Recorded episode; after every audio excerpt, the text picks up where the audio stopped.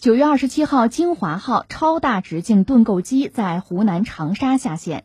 这台盾构机整机长一百五十米，总重量四千三百吨，最大开挖直径达十六点零七米。这是我国迄今研制的最大直径盾构机。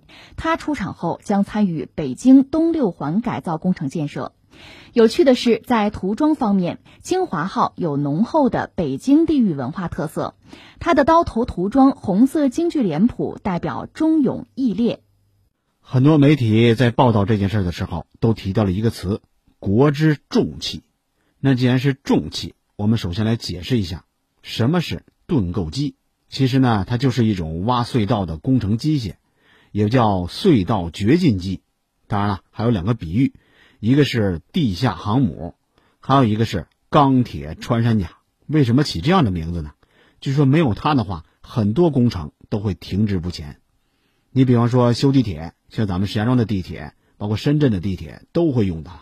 这报道里边没少提到，在咱们的基础设施建设里边，咱们的中国工人们遇山开山、逢水架桥，就离不开盾构机这种大型的机械。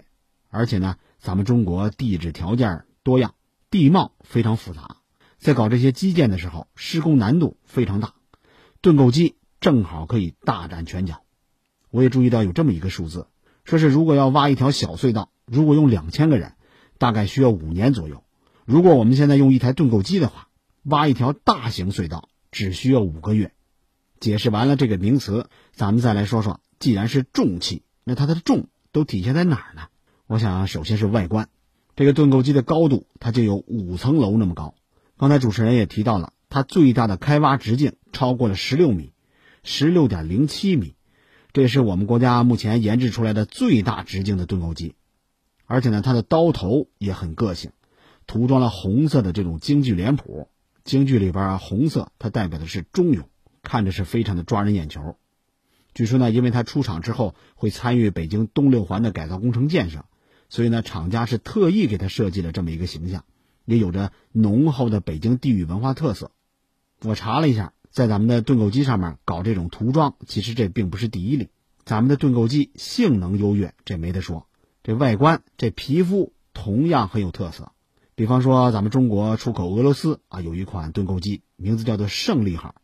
它的刀头呢是三种颜色，三个圆环，核心是红色的，中间的圆环。是蓝色，最外面一圈呢是白色，红蓝白，其实呢这也正是俄罗斯国旗的颜色。再比如咱们中国出口印度的一款盾构机，它同样是三种颜色，分为上中下三层，分别是黄色、白色还有绿色，那这也是印度国旗的颜色。除了这些多颜色呢，还有单个色的，比方说蓝色的、红色的啊、绿色的，当然还有彩色的。虽然外观上颜色不一样，但是每一款涂装、每一款新皮肤的背后，都是咱们中国人打破封锁、打破垄断的奋斗故事。接下来呢，就是咱们要说的国之重器的第二个重，意义重大。盾构机它其实最早是在一八二五年外国人发明的，最早是始于英国，发展于日本、德国。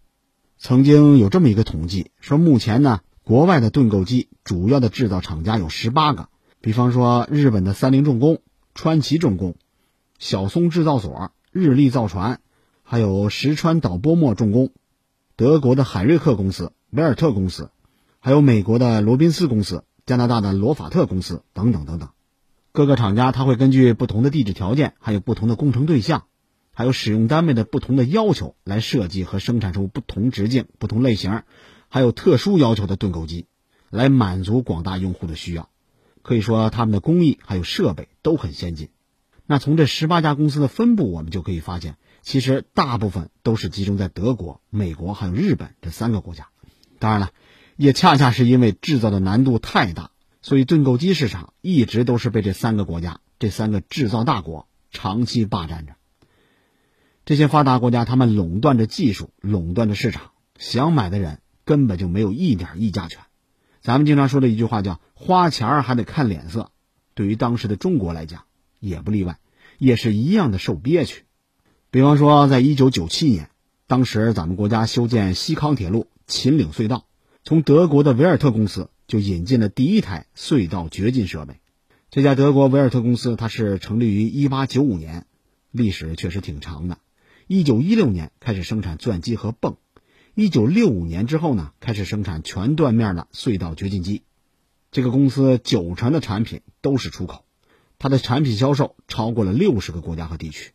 公司确实挺牛，当然了，想买它的设备，那价钱花的也挺牛。据说当年咱们买了两台机器，足足花了七个亿。大伙注意。那可是上个世纪九十年代七个亿呀，但是人家的态度就是那样，你爱买就买，不买拉倒。当时购买设备的啊，咱们中方的人员对这件事儿记忆犹新。那个时候的价格话语权就在人家外国人那儿，人家说多少钱就是多少钱，而且你想根据自己的施工条件，哪怕是更改一点儿，人家都会让你加钱，你先把钱加上来再说。正是因为国外公司他们在技术上。占领了最高点，所以他们总是拿眼睛往下看人，那种傲慢让人难受，让人憋屈，让人生气。不只是卖家，外国专家的售后服务也很贵，据说一个小时的工资就达到了六百到八百欧元，而且什么时候修你还得看人家的工作作息时间，还有人家的心情。即便是这样，在外国专家检修的时候，还得在外边拉起警戒线，不让中国人靠近，不让中国人看。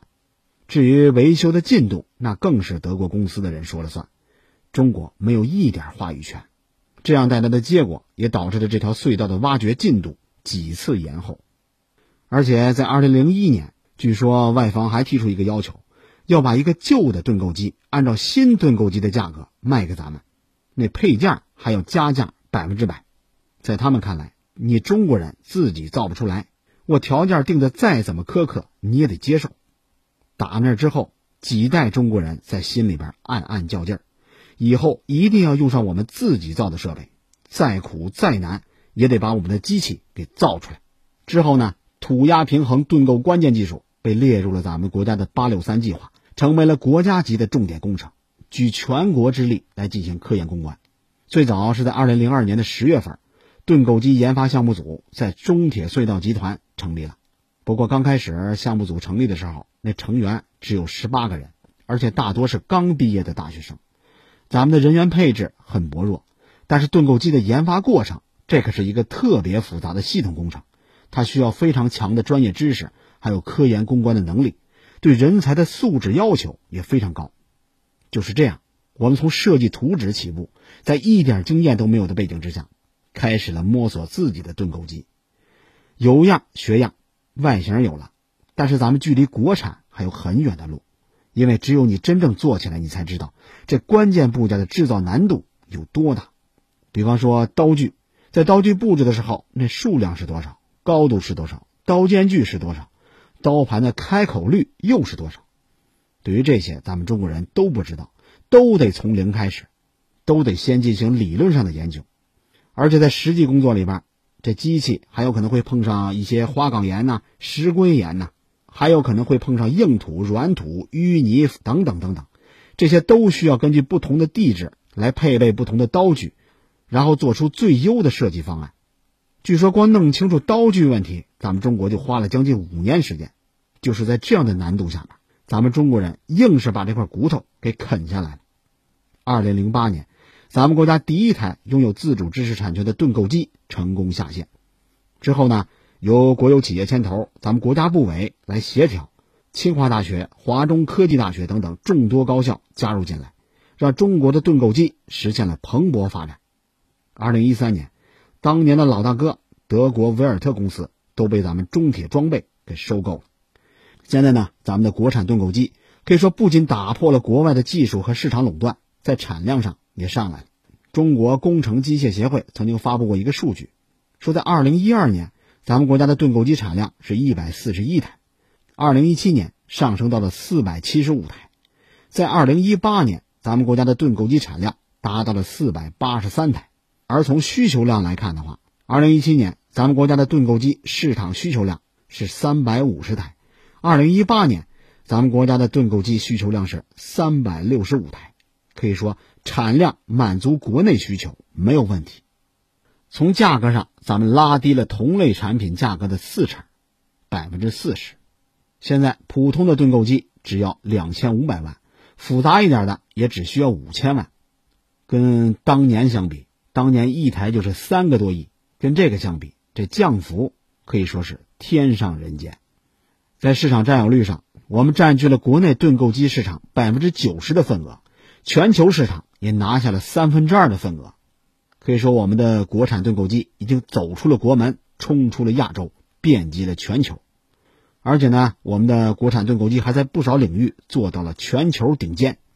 比方说，世界第一台马蹄形的盾构机，世界上最大的巨型盾构机，全球第一台斜井双模式盾构机，全球第一台永磁电机驱动盾构机。可以说，曾经我们也被人卡过脖子。不好意思，那现在。我们是人无我有，人有我优。不仅咱们的技术好，款式多，产量大，而且价格低。有网友给总结了一句话，我觉得挺好：上天有神舟，下海有蛟龙，入地有盾构。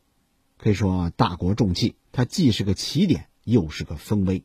那它也再一次告诉我们一个道理：要想不再受制于人，只有自己掌握核心技术，谁有都不如自己有。自主研发那就是唯一的出路。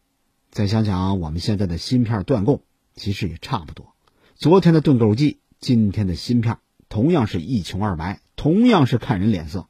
那我们也相信，随着我们的科研人员憋着一口气儿，努力的攻关，我们也一定会再次雄起。